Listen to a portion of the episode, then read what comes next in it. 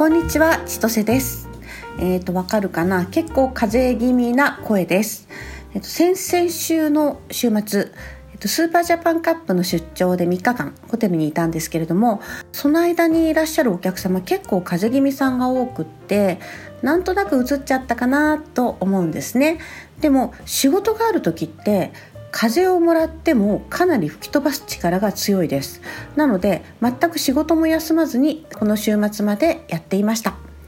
ですが今週自分棚卸しでちょっと時間を作っちゃったんですよね。あの仕事少し控えめにして自分の時間作らないともうね家の中全く資料も探せないぐらい地層ができています。そんな状態なのでちょっと時間を作りました。そんな中先週末日曜日に夕方までたっぷり仕事をして夕方にミーティングを兼ねてなんですけれども友人がやってきました。サロンのキッチンもうめっちゃくちゃ汚い状態なんですね。普通私もここまで汚いのないなっていうぐらいひどい状態だったんですが、まあ、その友人すごく料理が上手で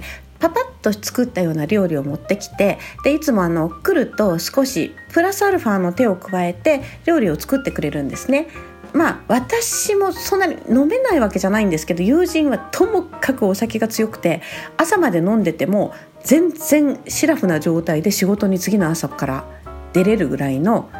人です。あの別に飲んで仕事することが偉いわけじゃないんですけれどもそのぐらい付き合いで飲んでも次の日に仕事の穴は開けませんという気合のある人なんですね。ですが料理が非常に上手でもういつも私は美味しい料理を食べさせていただきます。で今回もちょっと作ってきたよって言ってちょっとしたつまみとあとあのシャンパンを持ってきてくれました。夕方に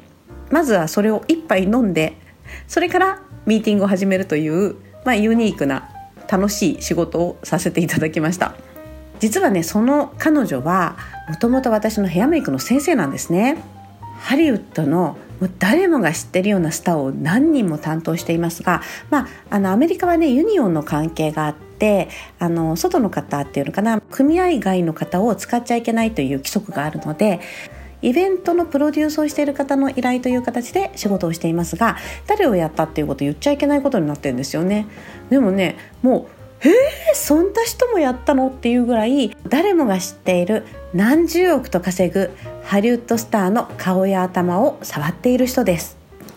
でも全くそんなことをお首にも見せないようなすごくゆるい感じの雰囲気を持った人です。ですが仕事となるともう目が全然違ってプロの目になります。でちょうどね来た時に私があのスキルアップセミナーちょっと長引いててまだやってる時だったんですね。でうちの卒業生さん一生懸命仕事してたんですけどそこをちょっと乱入しちゃおうかなって言って見ながら後でめっちゃくちゃ的確な感想を私にくれました。うわできる人って見えてるなっていうのが感想です。